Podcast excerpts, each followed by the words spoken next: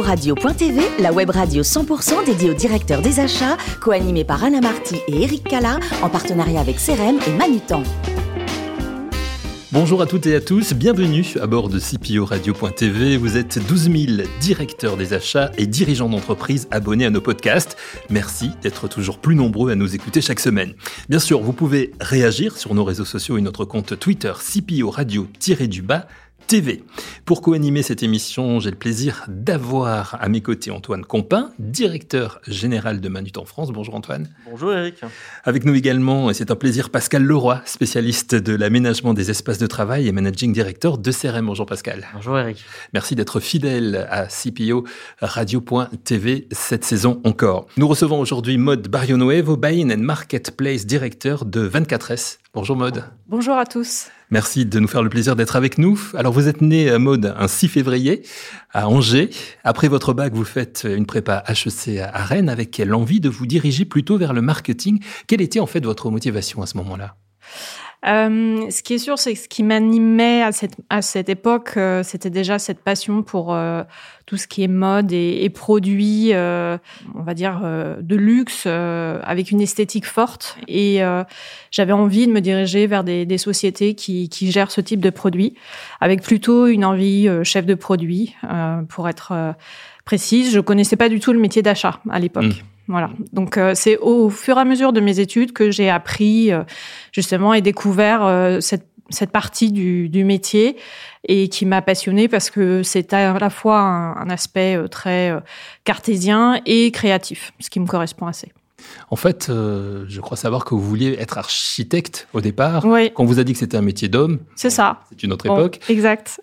voilà, vous, donc votre esprit euh, euh, qui, qui, avait envie d'esthétisme à ce moment-là, euh, donc se dirige vers vers la mode. Vous découvrez les, les achats et en fait, vous entrez en 98 au bon marché.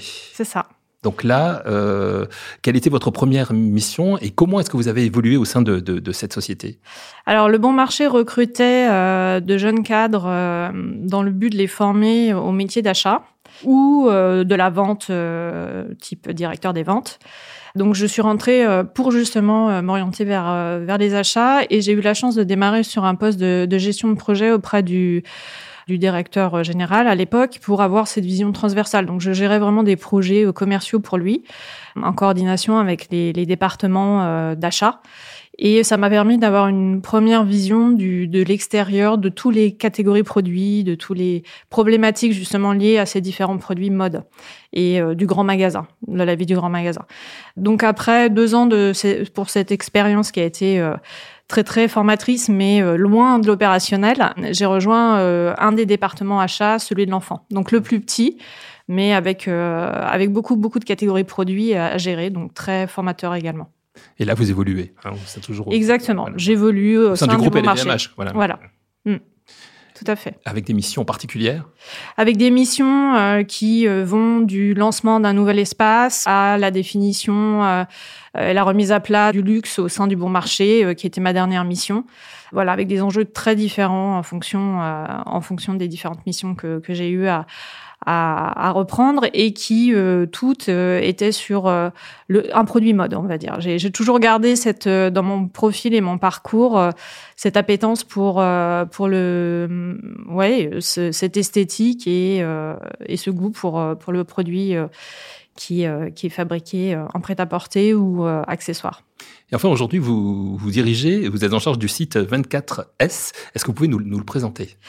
Oui, 24S, c'est un, site qui a été monté euh, multimarque de luxe, qui a été lancé maintenant euh, il y a quatre ans et demi, avec la volonté de se positionner euh, comme un, un site un, de multimarque international proposant des marques référentes de luxe avec euh, cette appétence du Live from Paris, qui est euh, notre signature par rapport à un marché où aujourd'hui euh, on a des concurrents qui sont très internationaux, avec euh, justement une ADN plutôt anglo-saxonne ou ou allemande, mais pas cette justement ce parti pris très français qui parle beaucoup à la clientèle internationale. Et on a envie d'en savoir un petit peu plus. Antoine Compin, je le vois, a des questions pour vous, Mode. Je lui donne la parole. Oui, bonjour. Alors, ce n'est pas souvent qu'on a l'occasion de recevoir un acheteur, en l'occurrence une acheteuse d'une marketplace. Du coup, je suis très curieux. Euh, j'ai des questions à vous poser. Vous dites que l'acheteur est un sélectionneur dans votre pré-interview. J'aimerais savoir quels sont les critères de sélection aussi bien des fournisseurs que des produits que vous avez vus apparaître, évoluer au fil de vos différentes expériences. Alors, il y a euh, dans mon métier aujourd'hui euh, deux aspects qui sont un, tout petit peu différents. Il y a l'aspect achat direct qui est vraiment géré avec l'équipe d'acheteurs au sein de, de, notre euh, entreprise et dans nos entrepôts. Euh, donc dans ce cadre-là, c'est une vraie sélection au produit qui est euh, bah, menée euh, déjà dans une réflexion stratégique plus en amont sur euh, quelles sont les marques qui répondent à l'ADN que l'on a défini et aux clients que l'on veut avoir sur le site. Et dans ce cadre, comment est-ce qu'on sélectionne à l'intérieur de cette marque les produits? On est déjà un site de e-commerce, donc on n'achète pas de la même manière que sur un, un, grand magasin. Il y a une notion de, visuel qui est beaucoup plus forte. Euh, il y a aussi des éléments plus marqué au niveau de, des couleurs, par exemple. Euh, un, site comme le 24S euh, va pousser des marques très fortes qui sont poussées par la presse, par les médias. Au sein d'un bon marché, on va aller euh, peut-être sur des pièces plus faciles à vivre tous les jours, où les matières s'expriment davantage parce qu'on peut les toucher. Donc tout ça, ça, ça emmène des achats différents et des sélections différentes. Euh, et puis le deuxième euh, aspect euh, qui, dans mon métier, demande à, travailler avec nos partenaires de manière différente, c'est cette partie marketplace sur lequel l'interaction avec les marques est différente puisqu'ils gèrent l'assortiment et où là on est plutôt dans dans un échange d'explications de qui on est, de comment vont les ventes, de comment elles progressent et justement de challenger cet assortiment qui est proposé sur le site pour qu'ils répondent à, nos attentes et aux attentes de nos clients en premier lieu. Alors justement, acheter en ayant tout de suite la visibilité sur la façon dont le produit servira à la vente, je pense qu'il y a des tas d'acheteurs qui en rêvent. Oui. Euh, souvent, on achète et on passe la main. Vous, vous avez cette chance, euh, vous pensez tout de suite merchandising. Euh, est-ce que c'est un atout? Comment vous vous servez de cette vision 360 pour rendre encore meilleures vos décisions d'achat? C'est un atout absolument parce qu'on a immédiatement un tas d'informations qui nous permettent de réagir et d'être très réactif sur, euh, sur les pièces qui peuvent euh, être réassorties, mais aussi celles qui sont euh, justement pendant quelques jours ou même quelques semaines ne bougent plus. Qu'est-ce qu'on peut faire pour les pousser en termes de merchandising? Donc ça permet d'avoir un levier très fort sur, sur les ventes. Et, et le merchandising online est très très important. C'est vraiment indissociable des achats.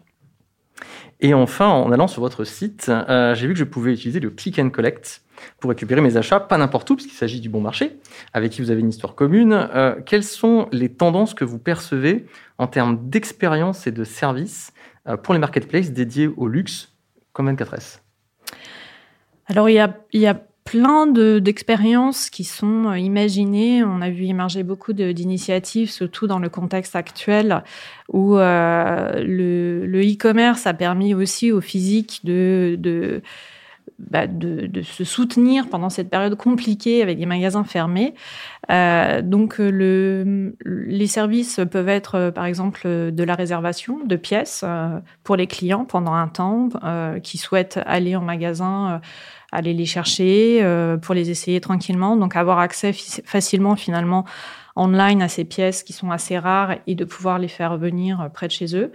Euh, ça peut être euh, justement le fait d'aller euh, directement en magasin chercher plutôt que de recevoir sa pièce chez soi, euh, de les retourner aussi en boutique. Donc il y a, y a, cette imbrication entre les deux espaces qui devient complètement fluide.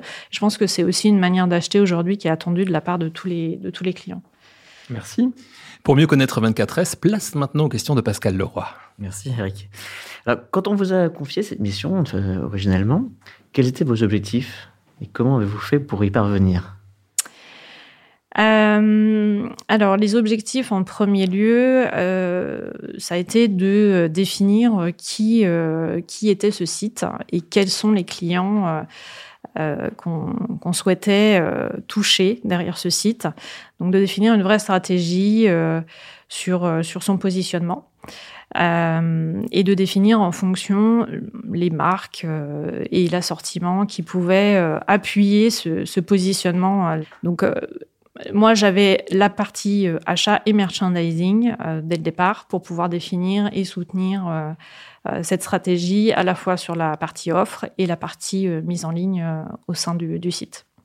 Donc, ça a été aussi définir tous les espaces au sein du site qui permettraient d'appuyer euh, c'est editing et ce, positionnement Live from Paris.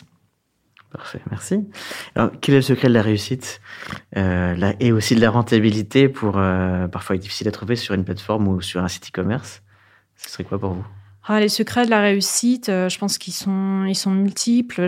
déjà, nous, on, est parti de zéro, donc le premier point, c'est apprendre très vite. Euh, pour savoir qui sont vraiment nos clients, puisqu'on a fait des paris, on a défini une stratégie. On s'est rendu compte que euh, parfois on était dans le vrai, parfois on n'était pas dans le vrai. Un pari gagnant, ça a été d'aller tout de suite à l'international, par exemple, parce qu'on pouvait faire le choix et on aurait pu rester que sur l'Europe ou quelques pays euh, à l'international, et on a choisi d'aller sur 100 pays dès le départ. Euh, ayant un positionnement luxe, ça a été vraiment un, pari gagnant. Donc voilà deux décisions, par exemple, qui ont été importante. Euh, je me suis un peu perdue dans votre question, pardon. Voilà, la question, c'est de savoir quel était le, secret de la rentabilité et, ah, euh, et, de la réussite. Donc, Apprendre à connaître son client, effectivement, c'est la première chose. Euh, et du coup, adapter euh, la stratégie d'achat en, fonction, en tout cas en ce qui me concerne. Et puis après, il y a, y a les, pôles marketing, le trafic sur un site de e-commerce qui sont très importants. Les services, l'expérience euh, aussi, qui, sont, qui peuvent faire la différence. Aujourd'hui, on a un packaging et un unboxing expérience, comme on l'appelle, donc de, découvrir euh, euh, son, son, colis qui est assez, euh, qui est très qualitative et assez différenciante. Et je pense qu'il fait aussi la part de, notre succès. En vous tournant vers l'international, j'imagine que vous voyagez vous-même beaucoup, y compris pour votre plaisir. C'est quoi le, souvenir que vous avez de votre plus beau voyage spontanément? Personnel ou professionnel? Les deux, peut-être, celui qui vous a le plus marqué J'ai des souvenirs très marquants euh, sur, euh, sur le Japon, parce que c'est toujours un pays surprenant.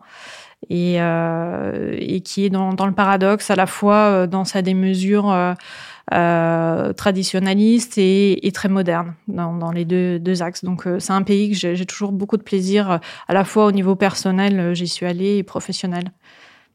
Une passion pour l'Espagne aussi, je crois savoir. Une passion pour l'Espagne, ça c'est euh, lié à, à, ma famille, euh, à mon mari et sa famille qui euh, m'ont permis de découvrir cette région d'un point de vue vraiment très bah, familial, très très détaillé et, et j'adore y aller de manière le plus possible. Donc c'est vrai qu'en ce moment c'est un petit peu plus difficile, hmm. mais j'y retourne très régulièrement avec un mari cordon bleu qui vous fait découvrir certains plats espagnols. Absolument, il est euh, comme beaucoup maintenant euh, passionné de cuisine et, euh, et donc ses racines le font cuisiner beaucoup de plats méditerranéens et andalous. Et donc il y a des plats typiques qui sont pas très connus du grand public que moi j'ai le privilège de pouvoir manger à la maison. ça c'est bien, ça c'est bien. Ouais. Alors qui dit Espagne dit aussi famille, hein, forcément. Donc la famille c'est très important pour pour vous. Ça ressemble à quoi les, les moments de partage en, en famille, entre amis? Euh, C'est euh, très classiquement euh, des, moments autour d'une table. Ça peut être aussi euh, euh des voyages. alors j'ai deux enfants qui ont des passions assez marquées, donc qui m'ont un peu entraîné dans, dans leur passion. une fille qui adore la danse classique, mmh. donc donc ça va être aussi des spectacles, l'opéra et, et, des découvertes de danseurs que je ne connaissais pas. Euh, et puis un fils qui lui adore la Formule 1, euh, donc euh, c'est un peu l'extrême. Donc lui va nous parler de voitures et de mécanique, ce que moi je n'ai pas du tout comme connaissance. Donc voilà, j'apprends et c'est ce genre de moment que je partage avec lui aussi. Et pour terminer, vous, vous aimez la musique et vous avez, vous nous disiez une, une, une playlist plutôt féminine. Ouais. Vous avez analysé ça? Oui, j'ai réalisé parce que je, on a une playlist familiale et en fait, la, mienne, c'est mes enfants qui, qui m'ont fait remarquer il y a pas très longtemps. Il y a quasiment que des femmes à l'intérieur. Donc j'imagine que je suis naturellement attirée par des voix plus féminines ou que leur, leur manière de composer me parle davantage. Je sais pas. C'est qui que vous écoutez actuellement? Clara Luciani, comme tout le monde? Euh, Oui, j'aime beaucoup, euh, mais euh, j'aime beaucoup Pomme, voilà, une jeune femme comme ça qui, qui ont une, euh, une voix euh, assez particulière. Et de la créativité, ce qui vous correspond. Exactement. Merci beaucoup, Maud. Maud Barrio-Noevo, Buy and Marketplace Director chez 24S. Merci également à Antoine Campin et à Pascal Leroy. Fin de ce numéro de CPO Radio.tv. Retrouvez toute notre actualité sur nos comptes Twitter et LinkedIn. Et on se donne rendez-vous mercredi prochain, 14h précise, pour accueillir un nouvel invité. Merci beaucoup. L'invité de la semaine de CPO Radio.tv, une production B2B Radio.tv en partenariat avec CRM et Manutan.